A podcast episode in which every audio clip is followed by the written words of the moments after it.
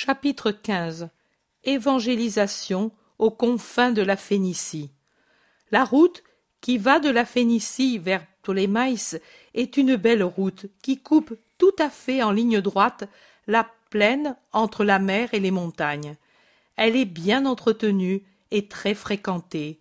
Elle est souvent coupée par des chemins plus petits qui vont des villages de l'intérieur à ceux de la côte. Elle présente de nombreux carrefours près desquels il y a généralement une maison, un puits et une maréchalerie rudimentaire pour les quadrupèdes qui peuvent avoir besoin de fer. Jésus, avec les six qui sont restés avec lui, fait un bon bout de chemin, deux kilomètres et plus, avec toujours sous les yeux le même spectacle. Finalement, il s'arrête près de l'une de ces maisons avec puits et maréchalerie, à un carrefour près d'un torrent qu'enjambe un pont qui est solide mais laisse tout juste le passage pour un char, ce qui oblige à un arrêt de ce qui va et de ce qui vient, car les deux courants qui se croisent ne pourraient passer en même temps. Et cela permet aux passagers de races différentes, de ce que je réussis à comprendre, c'est-à-dire les Phéniciens et les Israélites, proprement dit, qui se haïssent mutuellement, de se mettre d'accord sur un seul point, celui de maudire Rome. Et pourtant, sans Rome, il n'aurait pas ce pont, et avec ce torrent en crue, je ne sais pas comment ils arriveraient à passer. Mais c'est ainsi. L'oppresseur est toujours haï, même s'il fait des choses utiles. Jésus s'arrête près du pont, dans le coin ensoleillé où se trouve la maison qui, d'un côté, le long du torrent, à la maréchalerie malodorante, où on est en train de forger des fers pour un cheval, et deux ânes qui ont perdu les leurs. Le cheval est attaché à un char romain sur lequel se trouvent des soldats qui s'amusent à faire des grimaces aux Hébreux qui leur lancent des imprécations. Et à un vieillard, au long nez, plus hostile que les autres, une vraie bouche de vipère qui, je crois, mordrait volontiers les Romains pour les empoisonner ils envoient une poignée de crottins. Imaginez ce qui arrive. Le vieil hébreu s'échappe en criant comme s'il lui avait donné la lèpre, et les autres hébreux font chorus avec lui. Les Phéniciens crient ironiquement Vous aimez la nouvelle manne Mangez, mangez Cela vous donnera du souffle pour crier contre ceux qui sont trop bons avec vous, vipères hypocrites. Les soldats ricanent. Jésus se tait. Le char romain part finalement en saluant le maréchal Ferrand du cri Salut, Tito, et bon séjour. L'homme robuste, âgé, au cou de taureau, au visage rasé, aux yeux très noirs encadrant un nez assez fort sous un front large et proéminent, un peu dégarni, et les cheveux, là où il y en a, sont courts et un peu crépus, lève son lourd marteau en un geste d'adieu et puis se penche de nouveau sur l'enclume sur lequel un apprenti a placé un fer rouge pendant qu'un autre garçon brûle le sabot d'un âne pour préparer la mise en place du fer. Mathieu observe. Ce sont presque tous des Romains, ces maréchaux, le long des routes, des soldats restés ici après leur service, et ils gagnent bien. Rien ne les empêche jamais de s'occuper des animaux, et un âne peut perdre son fer même avant le crépuscule du sabbat, ou pendant les enseignies. Jean dit Celui qui nous a ferré Antoine était marié à une femme hébraïque. Il y a plus de folles que de sages, dit sentencieusement Jacques de Zébédée. André demande Et les enfants, à qui sont-ils? À Dieu ou au paganisme? Mathieu répond Ils appartiennent généralement au conjoint le plus fort, et il suffit que la femme ne soit pas une apostate pour qu'il soit hébreu, car l'homme, ces hommes laissent faire. Ils ne sont pas très fanatiques même de leur Olympe. Je crois que désormais ils ne croient plus qu'à l'argent. Ils ont beaucoup d'enfants. Le Thaddée dit Union méprisable, pourtant, sans une foi, sans une vraie patrie, odieux à tout le monde. Mathieu, qui paraît très au courant, dit Non, tu te trompes. Rome ne les méprise pas. Au contraire, elle continue de les aider, ils lui sont plus utiles ainsi qu'en portant les armes. Ils pénètrent chez nous par la corruption du sang plus que par la violence. Ceux qui souffrent, c'est plutôt la première génération. Puis ils se dispersent et le monde oublie. Jésus, jusqu'alors silencieux, dit Oui, ce sont les enfants qui souffrent, mais aussi les femmes juives mariées dans ces conditions, pour elles-mêmes et pour leurs enfants. Elles me font pitié. Personne ne leur parle plus de Dieu, mais cela n'existera plus dans l'avenir. Alors il n'y aura plus ces séparations de créatures et de nations, car les âmes seront unies dans une seule patrie, la mienne. Jean s'écrie. Mais alors elles seront mortes? Non, elles seront rassemblées en mon nom. Plus de Romains ou de Libyens, de Grecs ou d'habitants du pont, d'Ibères ou de Gaulois, d'Égyptiens ou d'Hébreux, mais des âmes du Christ, et malheur à ceux qui voudront séparer les âmes, toutes également aimées par moi, et pour lesquelles j'ai également souffert, selon leur patrie terrestre. Celui qui agira ainsi montrera qu'il n'a pas compris la charité qui est universelle. Les apôtres se rendent compte du reproche voilé, et ils baissent la tête en silence. Le bruit du fer battu sur l'enclume tu, et déjà les coups se ralentissent sur le dernier sabot d'âne. Jésus en profite pour élever la voix et se faire entendre de la foule. Il semble continuer le discours à ses apôtres. En réalité, il parle aux passants et peut-être aussi à ceux qui sont dans la maison, des femmes certainement, car il passe dans l'air tiède des appels de voix féminines. Même si elle paraît inexistante, il y a toujours une parenté entre les hommes, celle de la provenance d'un Créateur unique. Que si par la suite les enfants d'un Père unique se sont séparés, cela n'a pas changé le lien d'origine, comme ne change pas le sang d'un enfant quand il repousse la maison paternelle. Dans les veines de Caïn, il y eut toujours le sang d'Adam, même après que son crime l'eût fait fuir à travers le vaste monde. Et dans les veines des enfants nés après la douleur d'Ève, pleurant sur le cadavre de son fils, c'était le même sang qui bouillait dans les veines de Caïn éloigné.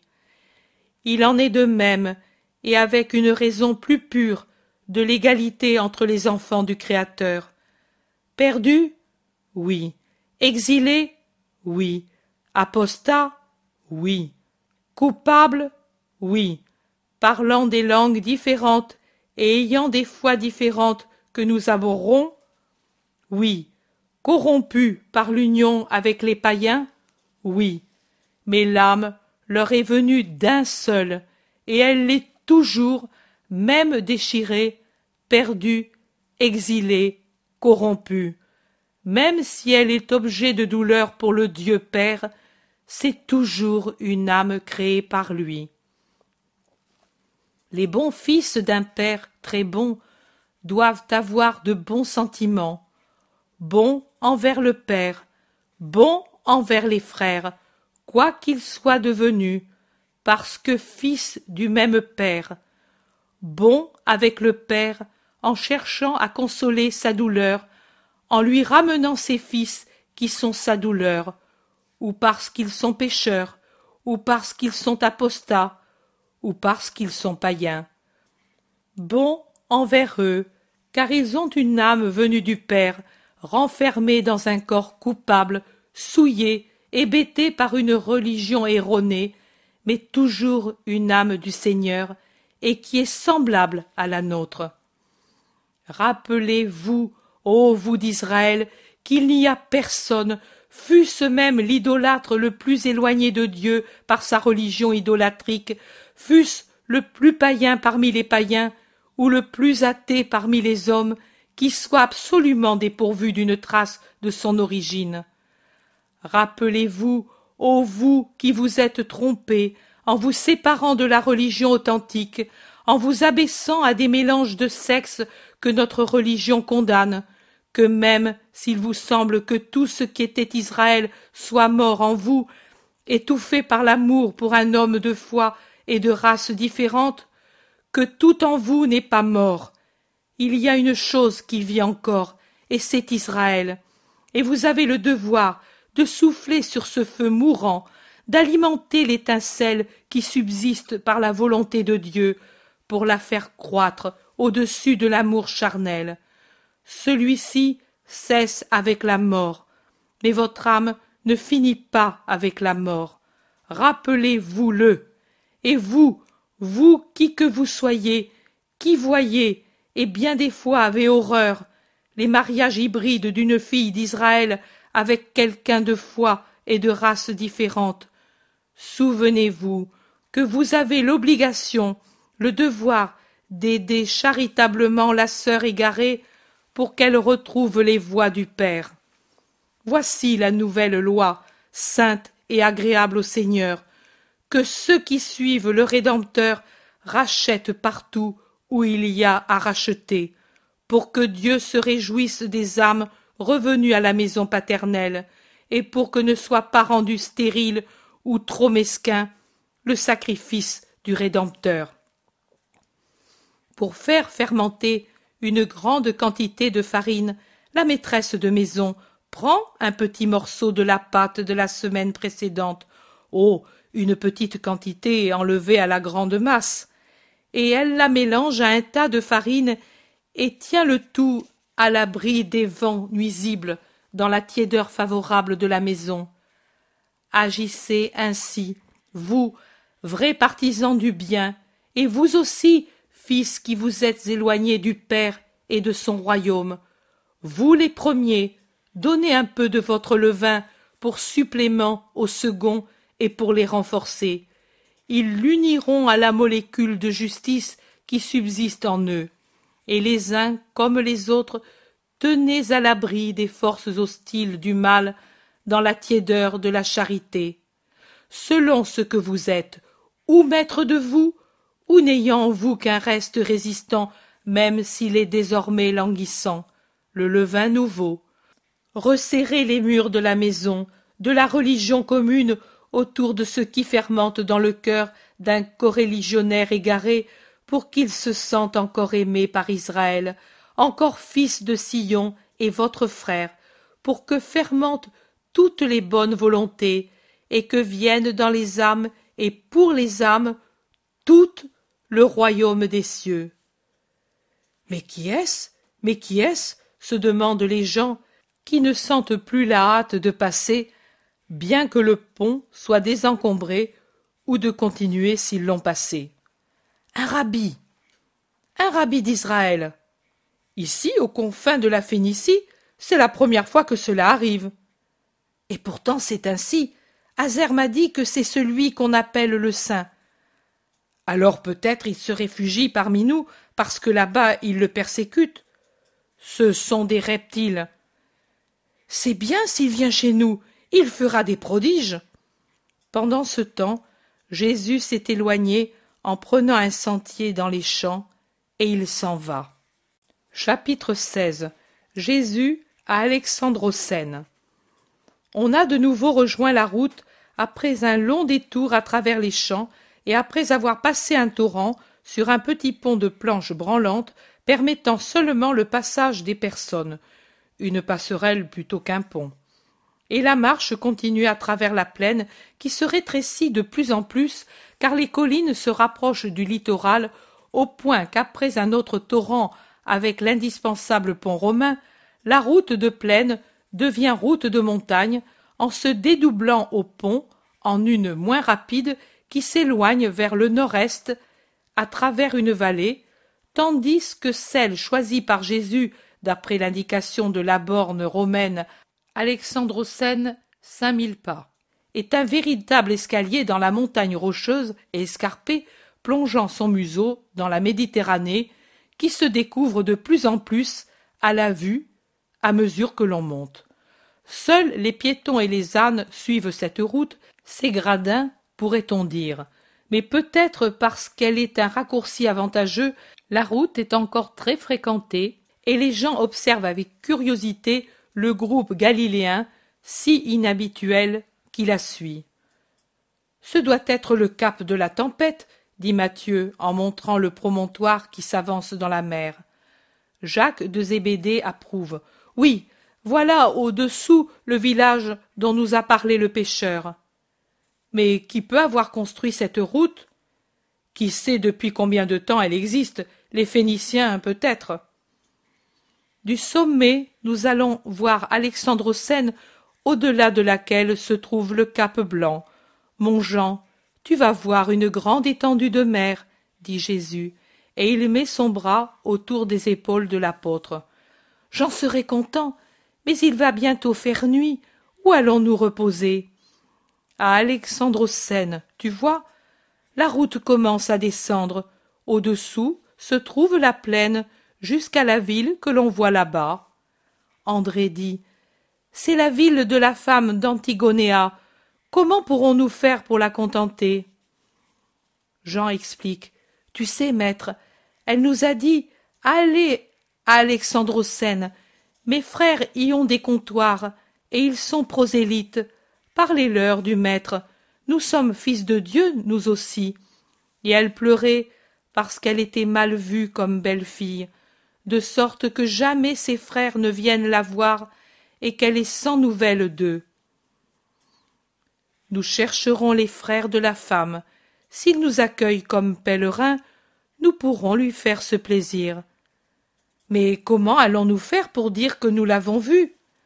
Jésus dit Elle est au service de Lazare. Nous sommes amis de Lazare.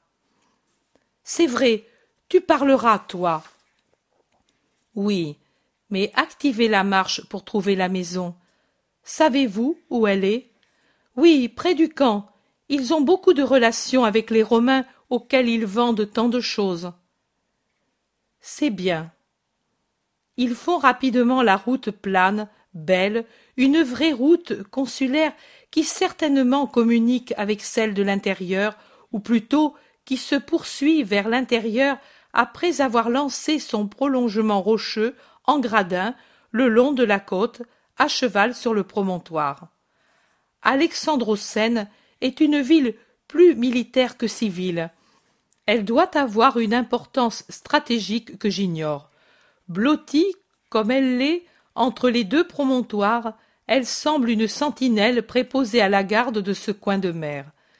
Maintenant que l'œil peut voir l'un et l'autre cap on voit qu'il s'y dresse en grand nombre des tours fortifiées qui forment une chaîne avec celle de la plaine et de la ville où, vers la côte, trône le camp imposant. Ils entrent dans la ville après avoir franchi un autre petit torrent situé tout près des portes, et ils se dirigent vers la masse hostile de la forteresse en jetant tout autour des regards curieux, et deviennent eux aussi objets de curiosité les soldats sont très nombreux et ils semblent en bon rapport avec les habitants, ce qui fait bougonner les apôtres, gens de la Phénicie, sans fierté. Ils arrivent au magasin des frères d'Hermione alors que les derniers acheteurs en sortent chargés des marchandises les plus variées qui vont des draps aux nappes et des fourrages aux grains ou bien à l'huile et aux aliments odeur de cuir, d'épices, de paille, de laine grège, remplissent le large hall par lequel on arrive dans une cour vaste comme une place et sous les portiques de laquelle sont les nombreux dépôts. Accourt un homme barbu et brun. Que voulez-vous? Des vivres? Oui, et aussi le logement, si tu ne dédaignes pas de loger des pèlerins. Nous venons de loin, et nous ne sommes jamais venus ici. Accueille-nous au nom du Seigneur. L'homme regarde attentivement Jésus qui parle au nom de tous. Il le scrute.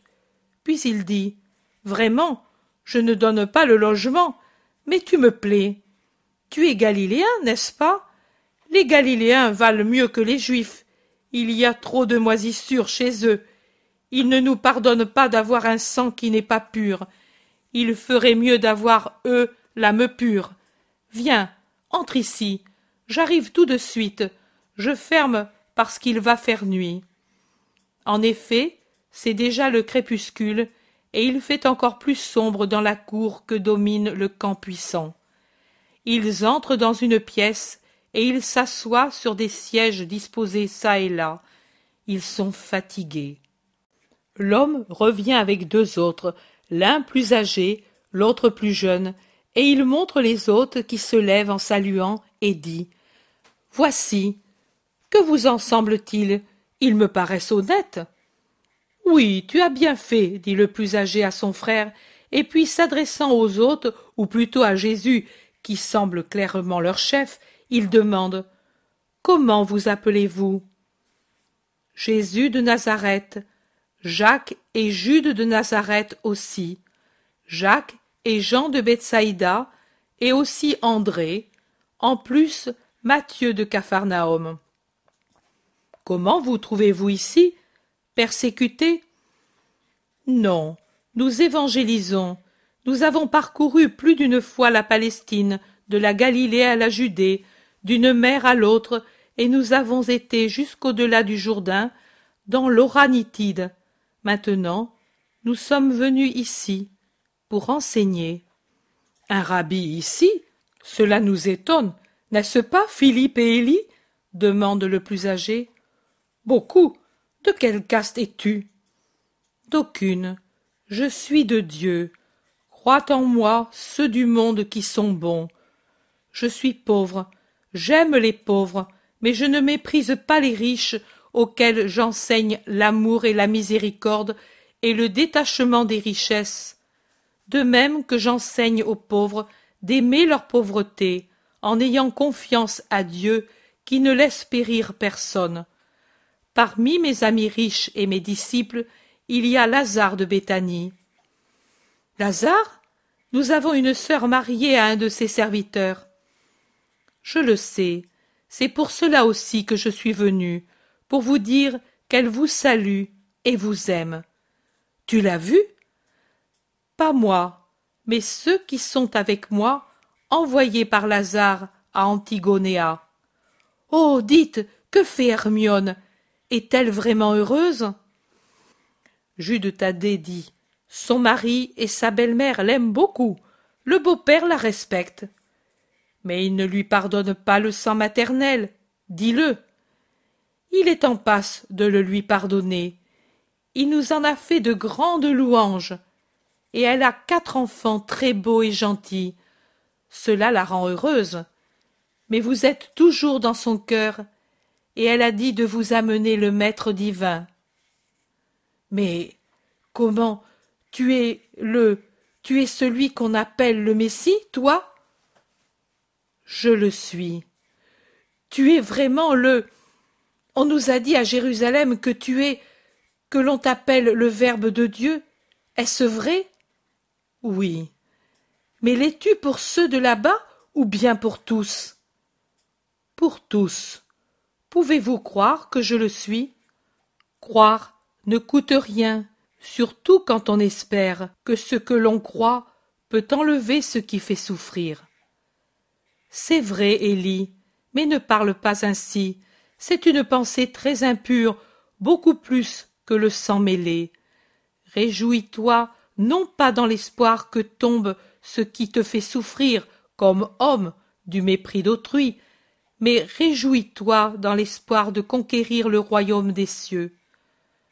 Tu as raison, je suis à moitié païen, Seigneur. Ne te rabaisse pas, je t'aime toi aussi, et c'est aussi pour toi que je suis venu. Ils doivent être fatigués, Élie. Tu les retiens par tes discours. Allons souper, et puis conduisons-les se reposer. Il n'y a pas de femme ici. Aucune Israélite n'a voulu de nous, et nous désirions une d'elles. Pardonne-nous donc si la maison te paraît froide et sans ornement. Votre bon cœur me la rendra ornée et chaude. Combien de temps restes-tu? Pas plus d'un jour. Je veux aller vers Tyr et Sidon, et je voudrais être à Axib avant le sabbat. Tu ne peux pas, Seigneur, Sidon est loin. Demain, je voudrais parler ici. Notre maison est comme un port, Sans en sortir, tu auras des auditeurs à ta convenance, d'autant plus que demain il y a un gros marché. Allons alors, et que le Seigneur vous récompense de votre charité. Chapitre 17 Le lendemain, à Alexandrocène. La cour des trois frères est moitié à l'ombre, moitié au soleil. Elle est pleine de gens qui vont et viennent pour leurs achats, alors qu'en dehors du portail, sur la petite place, on entend la rumeur du marché d'Alexandrocène avec le va-et-vient confus des acheteurs et des vendeurs, avec le bruit des ânes, des brebis, des agneaux, des poules. On comprend qu'ici il y a moins de complications et on apporte même les poulets au marché sans craindre de contamination d'aucune sorte. Braiement, bêlement, gloussement des poules et cocoricots triomphants des coqs se mêlent aux voix des hommes en un chœur joyeux qui parfois monte à des notes aiguës et dramatiques à la suite de quelque altercation. Même dans la cour des frères, il règne un bruit confus, et il se produit quelque altercation, ou pour le prix, ou parce qu'un acheteur a pris une chose qu'un autre voulait acquérir. Elle n'est pas absente non plus la plainte lamentable des mendiants qui, de la place, près du portail, défilent la litanie de leur misère sur un air triste comme la plainte d'un mourant. Des soldats romains vont et viennent en maître dans l'entrepôt et sur la place. Je suppose que c'est un service d'ordre, car je les vois armés, et jamais seuls, parmi les Phéniciens tous armés. Jésus aussi va et vient dans la cour, se promenant avec les six apôtres, attendant le moment favorable pour parler. Et puis il sort un moment sur la place, en passant près des mendiants auxquels il donne une obole. Les gens se distraient pendant quelques minutes pour regarder le groupe des Galiléens et se demandent qui sont ces étrangers.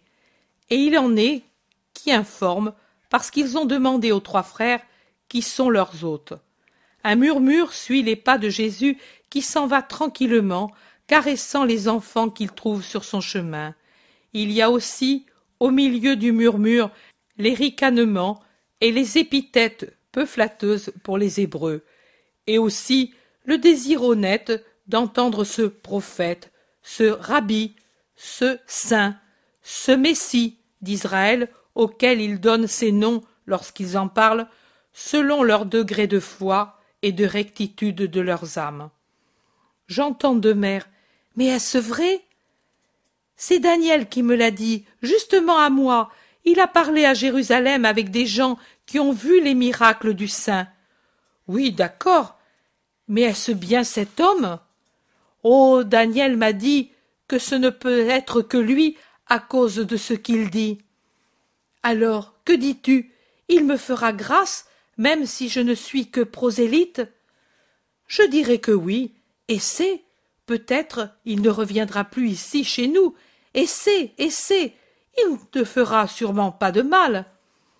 J'y vais, dit la petite femme, en laissant en plan le vendeur de vaisselle avec lequel elle marchandait des assiettes.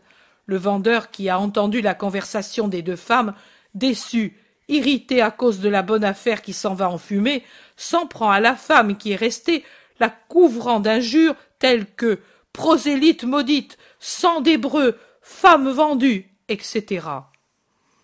J'entends deux hommes graves et barbus. J'aimerais l'entendre. On dit que c'est un grand rabbi.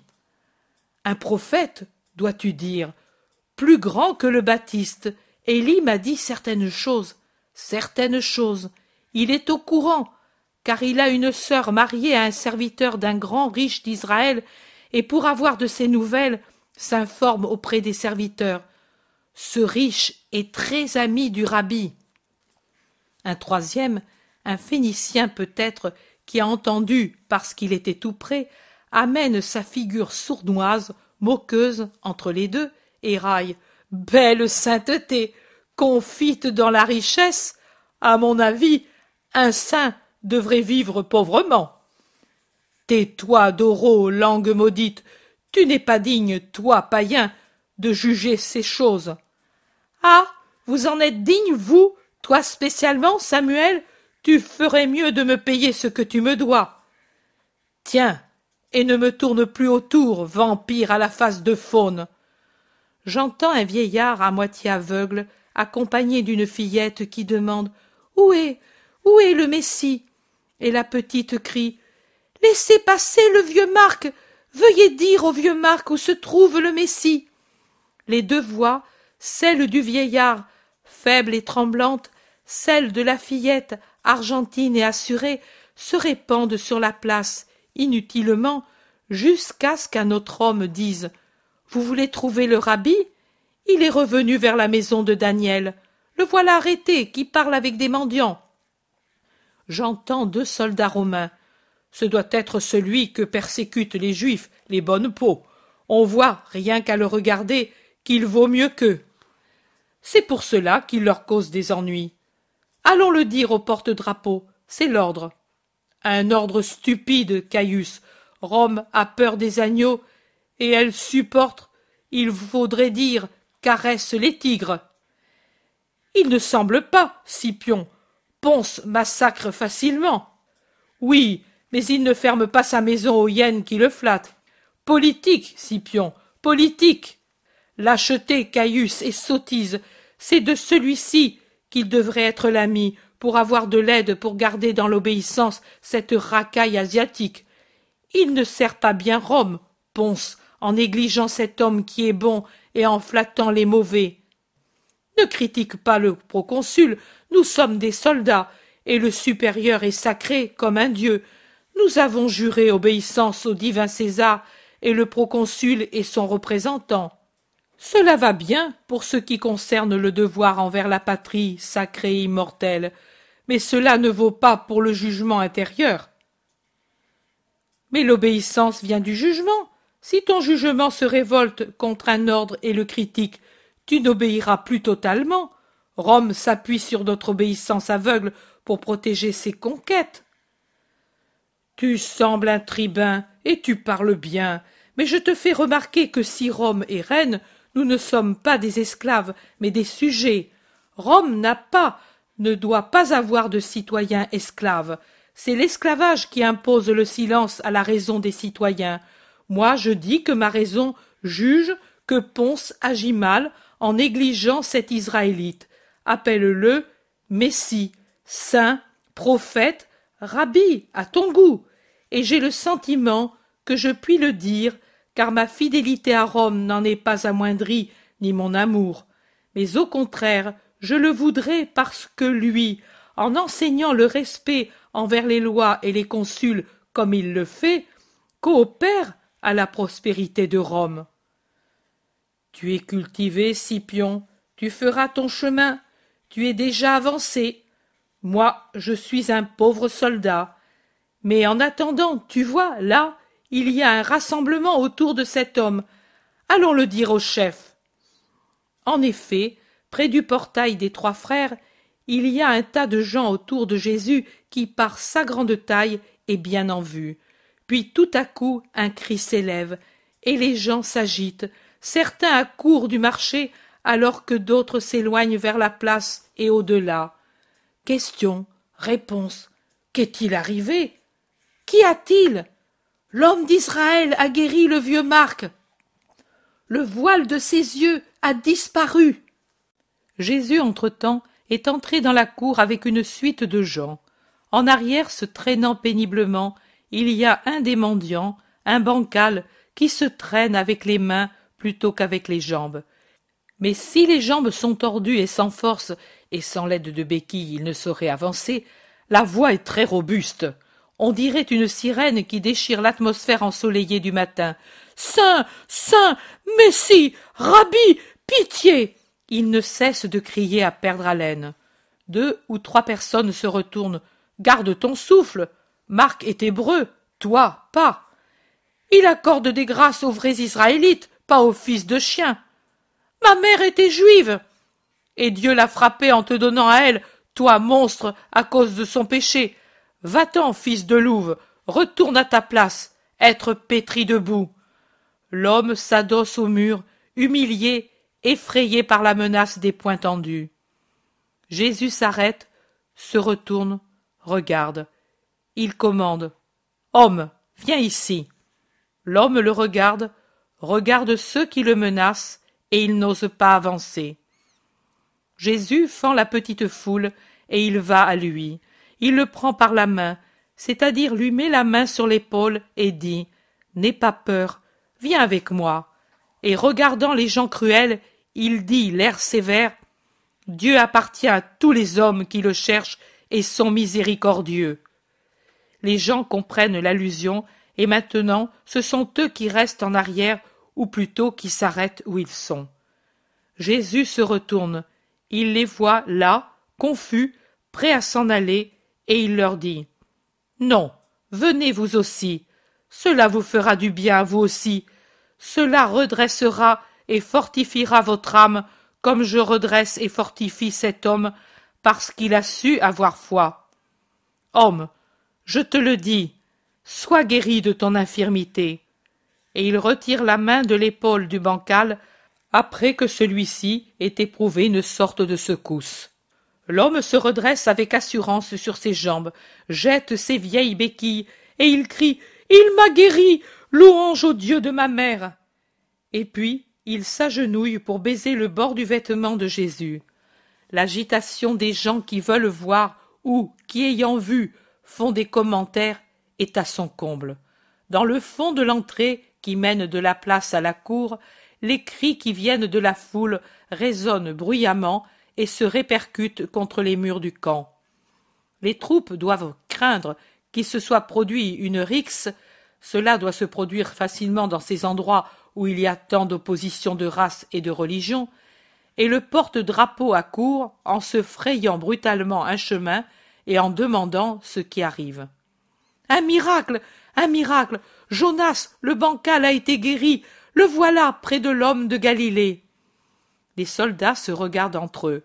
Ils ne parlent pas jusqu'à ce que toute la foule se soit écoulée, mais en arrière, il s'en est rassemblé une autre des gens qui étaient dans les magasins ou sur la place, où ne sont restés que les vendeurs pleins de dépit à cause de la diversion imprévue qui réduit à rien le marché de ce jour. Puis, voyant passer un des trois frères, il demande Philippe, sais-tu ce que va faire maintenant le rabbi? Philippe tout joyeux dit Il parle, il enseigne, et dans ma cour. Les soldats s'interrogent. Rester S'en aller? Le chef nous a dit de surveiller. Qui? L'homme? Mais pour lui, nous pourrions jouer au dé une amphore de vin de Chypre, dit Scipion le soldat qui auparavant défendait Jésus auprès de son compagnon. Moi, je dirais que c'est lui qui a besoin qu'on le protège, pas le droit de Rome. Vous le voyez là-bas? Parmi nos dieux, il n'y en a aucun de si doux, et pourtant d'aspect si viril. Cette racaille n'est pas digne de le posséder, et les indignes sont toujours mauvais. Restons pour le protéger. À l'occasion, nous le tirerons d'affaire et nous caresserons les épaules de ces galériens, dit un autre. Son intervention est un mélange de moquerie et d'admiration. Tu parles bien, Pudens. D'ailleurs, Asio, va appeler Procore le chef. Il rêve toujours de complot contre Rome et d'avancement pour lui, pour récompenser son activité toujours en éveil, pour le salut du divin César et de la déesse Rome, mère et maîtresse du monde. Il se persuadera qu'ici il n'acquerra pas de brassard ni de couronne. Un jeune soldat part en courant et revient de même en disant Procor ne vient pas. Il envoie le trière Aquila. Bien, bien, Mieux vaut lui que Cécilius Maximus lui-même, à qui il a servi en Afrique, en Gaule, et il a été dans les forêts cruelles qui nous ont enlevé Varus et ses légions. Il connaît les Grecs et les Bretons, et il a un bon flair pour s'y reconnaître. Oh. Salut. Voilà le glorieux Aquila. Viens, apprends-nous, à nous misérables, à connaître la valeur des êtres. Vive Aquila, chef des troupes. crient tous les soldats en donnant des tapes affectueuses au vieux soldat dont on ne compte plus les cicatrices sur le visage, les bras et les mollets nus. Lui sourit d'un air débonnaire et il s'écrie Vive Rome, maîtresse du monde Pas moi, pauvre soldat Qu'y a-t-il donc? Il faut surveiller cet homme grand et qui est blond comme le cuivre le plus clair. Bien, mais qui est-ce? Il l'appelle le Messie. Il s'appelle Jésus et il est de Nazareth. C'est celui, sais-tu, pour qui on a transmis l'ordre? Hum, peut-être, mais il me semble que nous courons après les nuages. Ils disent qu'il veut se faire roi et supplanter Rome. Il a été dénoncé par le Sanhédrin et les pharisiens, les sadducéens, les hérodiens, à Ponce. Tu sais que les Hébreux ont ce ver dans le crâne et de temps à autre il en sort un roi. Oui, oui, mais si c'est pour cela, de toute façon, écoutons ce qu'il dit. Il me semble qu'il se dispose à parler. J'ai su par un soldat qui est avec le centurion que Publius Quintilianus lui en a parlé comme d'un philosophe divin. Les femmes impériales en sont enthousiastes, dit un autre soldat qui est jeune. Je le crois. J'en serais enthousiaste, moi aussi, si j'étais une femme, et je le voudrais dans mon lit, dit en riant franchement un autre jeune soldat. Tais-toi, impudique, la luxure te dévore, plaisante un autre. Et toi pas, Fabius? Anne, Syrah, Alba, Marie. Tais-toi, Sabin. Il parle et je veux écouter, commande le trière, et tous se taisent. Jésus est monté sur une caisse installée contre un mur. Il est donc bien visible pour tout le monde.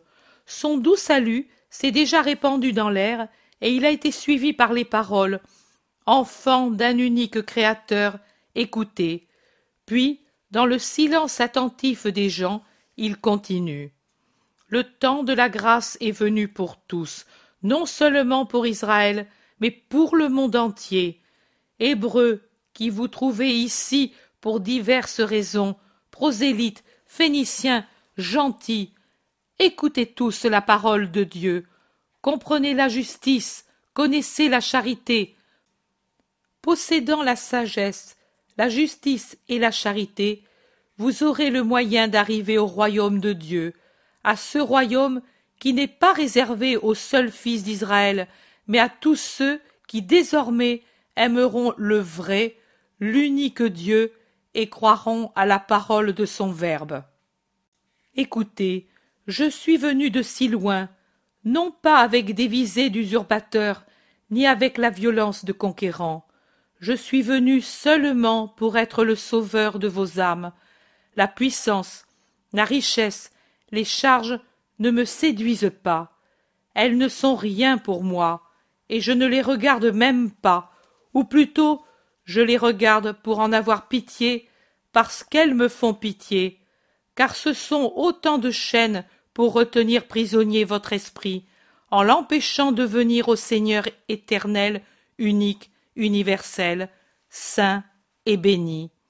Je les regarde et les approche comme les plus grandes misères, et je cherche à guérir les hommes de leur fascinante et cruelle tromperie qui séduisent les fils de l'homme pour qu'ils puissent en user avec justice et sainteté, non comme des armes cruelles qui blessent et tuent l'homme, et toujours pour commencer l'esprit de ceux qui ne savent pas en user saintement. Mais en vérité, je vous dis que pour moi, il est plus facile de guérir un corps difforme qu'une âme difforme. Il est plus facile de donner la lumière à des pupilles éteintes, la santé à un corps qui meurt, que de donner la lumière aux esprits et la santé aux âmes malades. Pourquoi cela? Parce que l'homme a perdu de vue la fin véritable de sa vie et se laisse absorber par ce qui est transitoire. L'homme ne sait pas ou ne se souvient pas, ou, s'il se souvient, il ne veut pas obéir à cette sainte injonction du Seigneur, et je parle aussi pour les gentils qui m'écoutent, de faire le bien, car le bien existe à Rome comme à Athènes, en Gaule comme en Afrique, car la loi morale existe sous tous les cieux, dans toute religion, dans tout cœur droit. Et les religions, depuis celle de Dieu jusqu'à celle de la morale isolée, disent que ce qu'il y a de meilleur en nous survit, et que c'est selon comme nous nous serons comportés que notre sort sera fixé de l'autre côté. La fin de l'homme est donc la conquête de la paix dans l'autre vie, non pas la bombance, l'usure, la domination, le plaisir, ici-bas, pour un temps limité, qu'il faut payer pendant l'éternité par des tourments très durs. Eh bien, l'homme ne sait pas, ou ne se rappelle pas, ou ne veut pas se rappeler cette vérité. S'il ne la connaît pas, il est moins coupable. S'il ne s'en souvient pas, il a une certaine culpabilité, car il faut garder la vérité allumée comme un saint flambeau dans les esprits et dans les cœurs.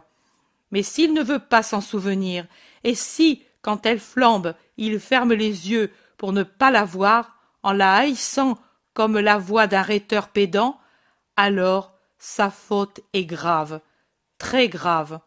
Et pourtant, Dieu lui pardonne si l'âme répudie sa mauvaise façon d'agir et se propose de poursuivre pour le reste de sa vie la vraie fin de l'homme qui est de conquérir la paix éternelle dans le royaume du vrai Dieu. Avez-vous, jusqu'à maintenant, suivi une mauvaise route? Avili, pensez-vous qu'il soit trop tard pour prendre le bon chemin? Est-ce que, désolé, vous dites Je ne savais rien de tout cela, et maintenant je suis ignorant, et je ne sais pas m'y prendre Non, ne pensez pas qu'il en soit comme des choses matérielles, et qu'il faut beaucoup de temps et de peine pour refaire ce qui a déjà été fait, mais avec sainteté.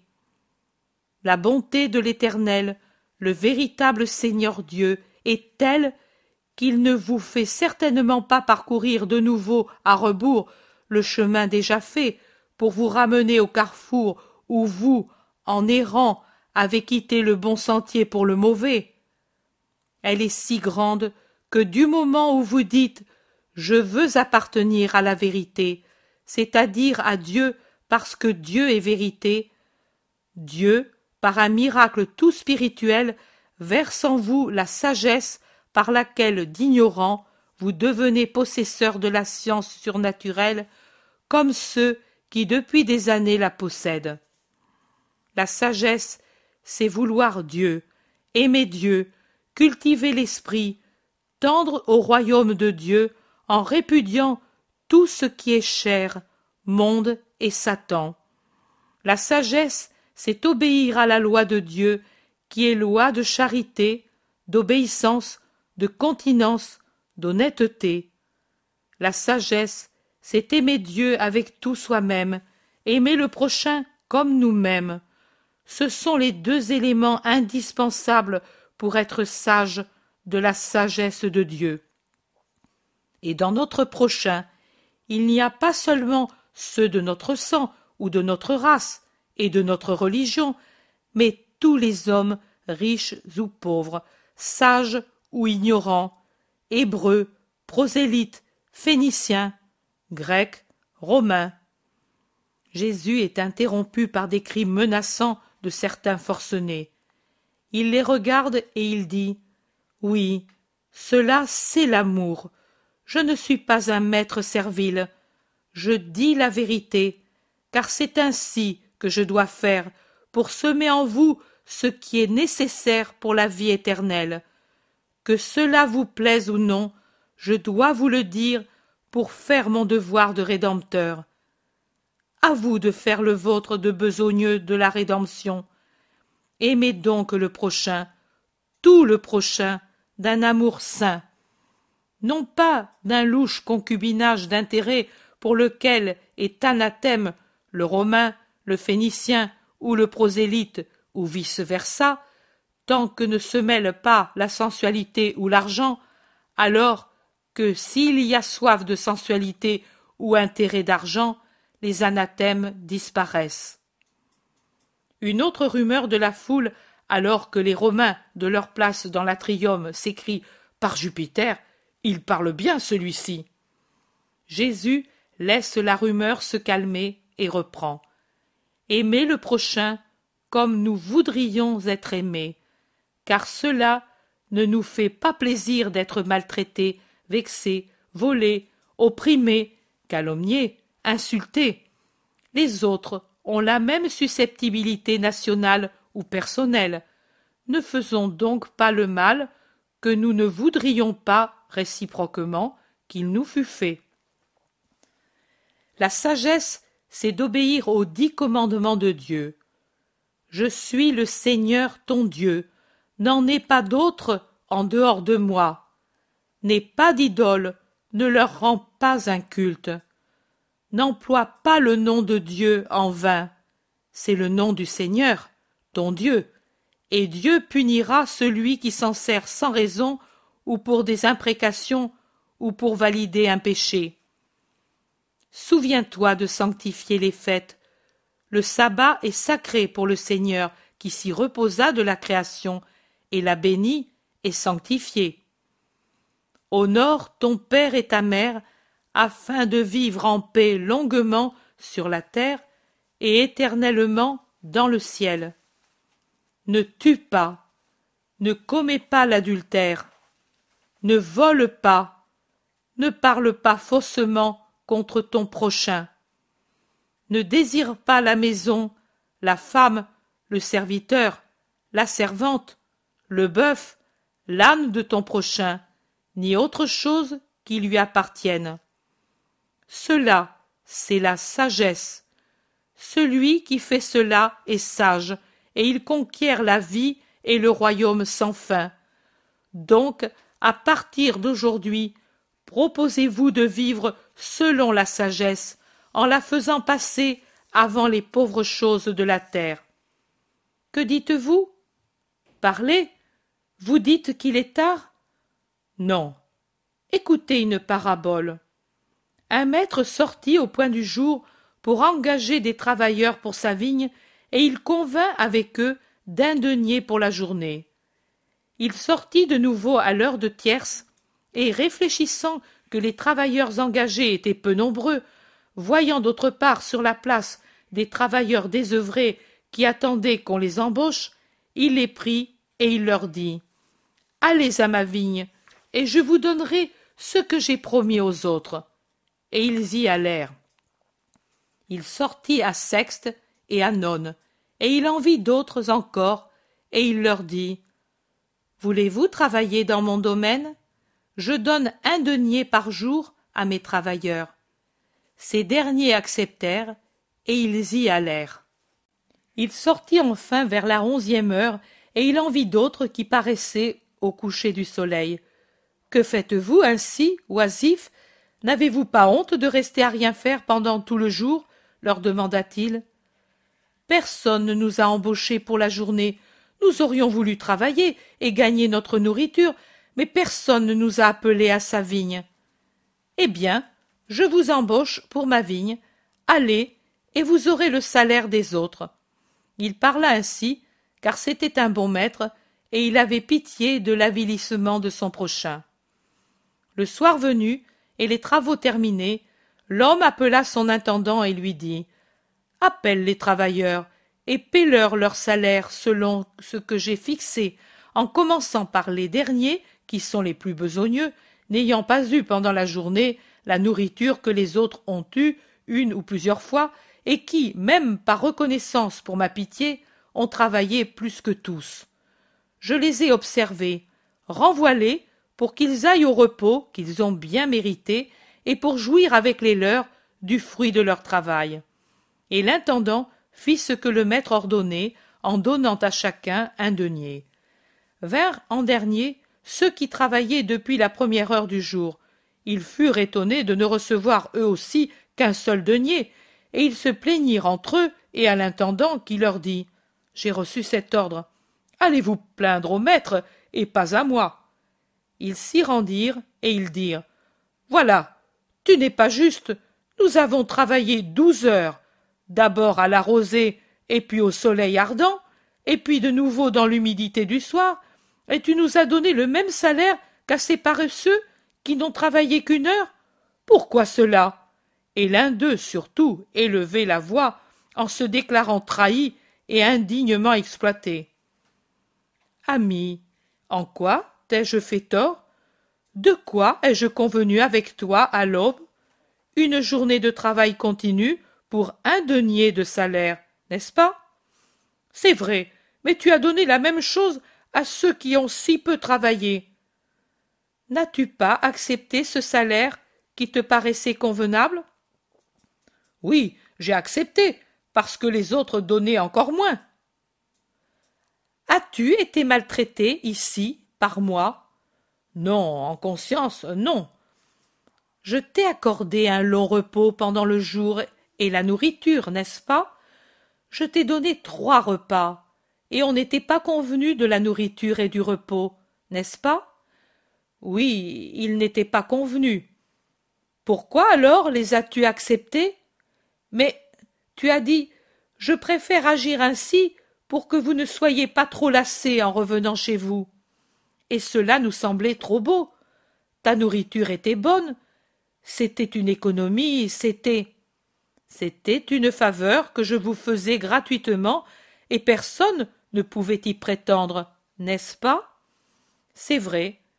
Je vous ai donc favorisé. Pourquoi vous lamentez-vous?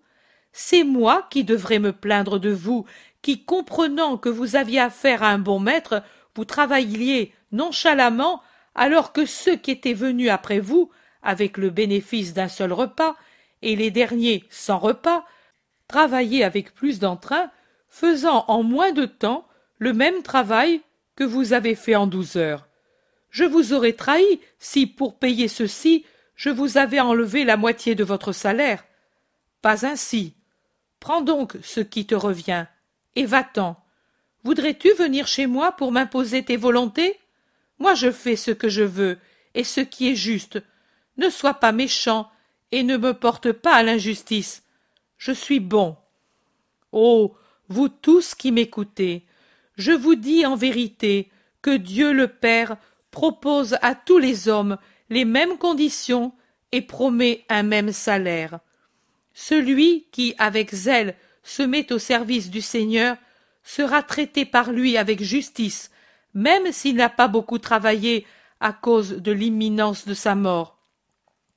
En vérité, je vous dis que ce ne sont pas toujours les premiers qui seront les premiers dans le royaume des cieux, et que là-haut on verra de ceux qui étaient les derniers devenir les premiers, et d'autres qui étaient les premiers être les derniers.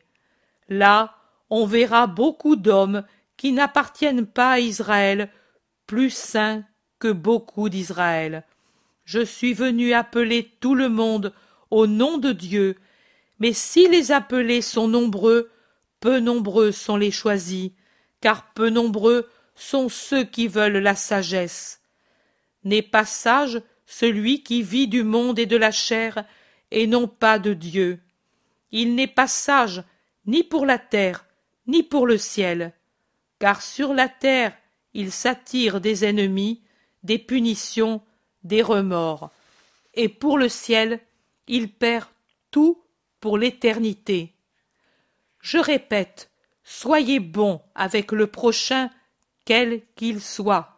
Soyez obéissants, en laissant à Dieu le soin de punir celui qui donne des ordres injustes. Soyez continents, en sachant résister au sens, honnêtes en résistant à l'or. Soyez cohérents pour dire anathème à ceux qui le méritent et à le refuser quand la chose vous semble juste, quitte ensuite à établir des relations avec ceux dont vous aviez d'abord maudit l'idée. Ne faites pas aux autres ce que vous ne voudriez pas qu'il vous soit fait. Et alors? Mais va-t'en, ennuyeux prophète Tu nous as gâté le marché Tu nous as enlevé les clients crient les marchands en faisant irruption dans la cour et ceux qui avaient murmuré dans la cour aux premiers enseignements de Jésus, ce n'étaient pas seulement des Phéniciens, mais aussi des Hébreux qui se trouvent dans la ville pour je ne sais quel motif, s'unissent aux marchands pour insulter et menacer, et surtout pour le chasser. Jésus ne plaît pas parce qu'il ne pousse pas au mal. Il croise les bras et regarde attristé, Les gens divisés en deux parties, en viennent aux mains pour défendre ou attaquer le Nazaréen. Insultes, louanges, malédictions, bénédictions, des apostrophes. Ils ont raison, les pharisiens. Tu es vendu à Rome, l'ami des publicains et des courtisanes. Ou par contre, taisez-vous, blasphémateurs, c'est vous qui êtes vendus à Rome, Phéniciens d'enfer. Vous êtes des satans. Que l'enfer vous engloutisse. Hors d'ici. Hors d'ici. Hors d'ici, voleurs, qui venez faire le marché ici, usuriers, etc. Les soldats interviennent en disant Ce n'est pas lui qui met le trouble, il le subit, et avec leurs lances, ils font évacuer la cour et ferment le portail.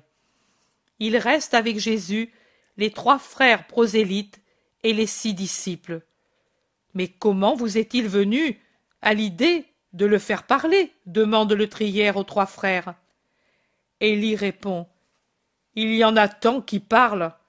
Oui, et il n'arrive rien, car ils enseignent ce qui plaît à l'homme, mais ce n'est pas cela que lui enseigne, et il ne le digère pas.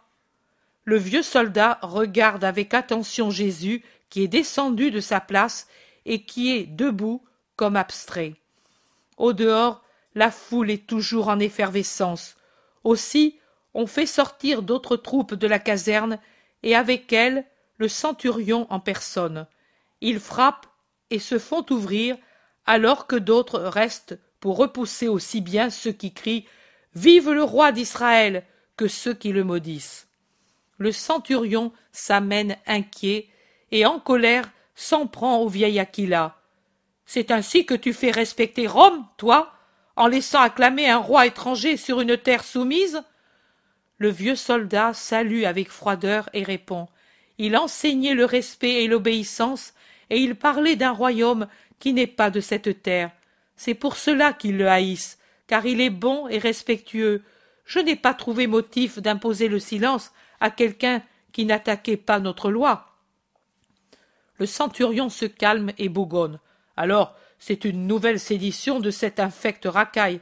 C'est bien. Donnez l'ordre à l'homme de s'en aller immédiatement. Je ne veux pas d'histoire ici. Obéissez et escortez-le hors de la ville dès que le chemin sera libre, qu'il aille où il lui plaira, aux enfers s'il le veut, mais qu'il sorte de ma juridiction. Compris? Oui, nous le ferons. Le centurion tourne le dos en faisant briller sa cuirasse et ondoyer son manteau pourpre, et il s'en va sans même regarder Jésus. Les trois frères disent au maître Nous sommes désolés.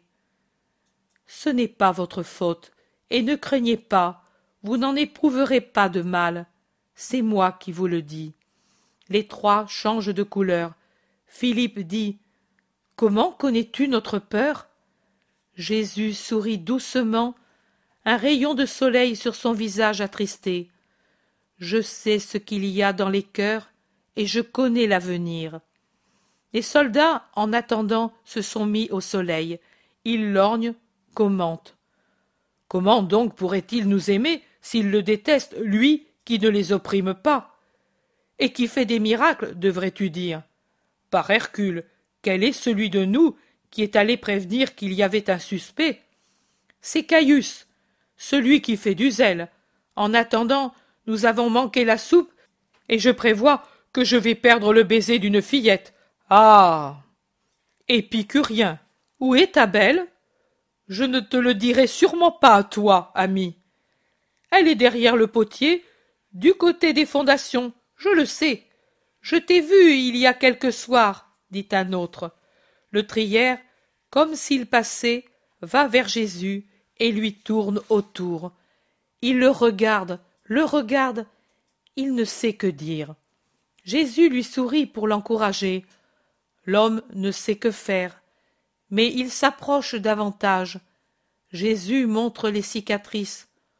Toutes des blessures, tu es un preux et infidèle alors. Le vieux soldat rougit à ce compliment. Tu as beaucoup souffert pour l'amour de ta patrie et de ton empereur. Ne voudrais-tu pas souffrir un peu pour une plus grande patrie, le ciel, pour un empereur éternel, Dieu? Le soldat secoue la tête et il dit Je suis un pauvre païen, mais il n'est pas dit que je n'arrive pas, moi aussi, à la onzième heure. Mais qui va m'instruire? Tu vois, ils te chassent, et ce sont des blessures qui font mal, pas les miennes. Moi, au moins, je les ai rendues aux ennemis. Mais toi, que donnes-tu à ceux qui te blessent? Le pardon, soldat. Le pardon et l'amour. Moi, j'ai raison. Le soupçon qu'ils font peser sur toi est stupide. Adieu, Galiléen. Adieu, Romain. Jésus reste seul jusqu'à ce que les frères et les disciples reviennent avec des vivres. Les frères en offrent aux soldats pendant que les disciples en offrent à Jésus. Ils mangent sans appétit, au soleil, pendant que les soldats mangent et boivent joyeusement. Puis un soldat sort pour regarder sur la place silencieuse. Nous pouvons aller, crie-t-il. Ils sont tous partis. Il n'y a plus que les patrouilles. Jésus se lève docilement, il bénit et réconforte les trois frères auxquels il donne un rendez-vous pour la Pâque au Gethsémani, et il sort, encadré par les soldats, avec ses disciples humiliés qui viennent par derrière, et ils suivent la route vide jusqu'à la campagne.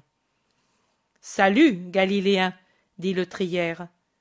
Adieu, Aquila, je t'en prie, ne faites pas de mal à Daniel, Élie et Philippe. C'est moi seul le coupable. Dis-le au centurion. Je ne vais rien dire. À cette heure, il ne s'en souvient même plus. Et les trois frères nous fournissent un bon ravitaillement, spécialement de ce vin de Chypre que le centurion aime plus que la vie. Sois tranquille. Adieu. Ils se séparent. Les soldats repassent les portes. Jésus et les siens se dirigent vers l'est à travers la campagne silencieuse.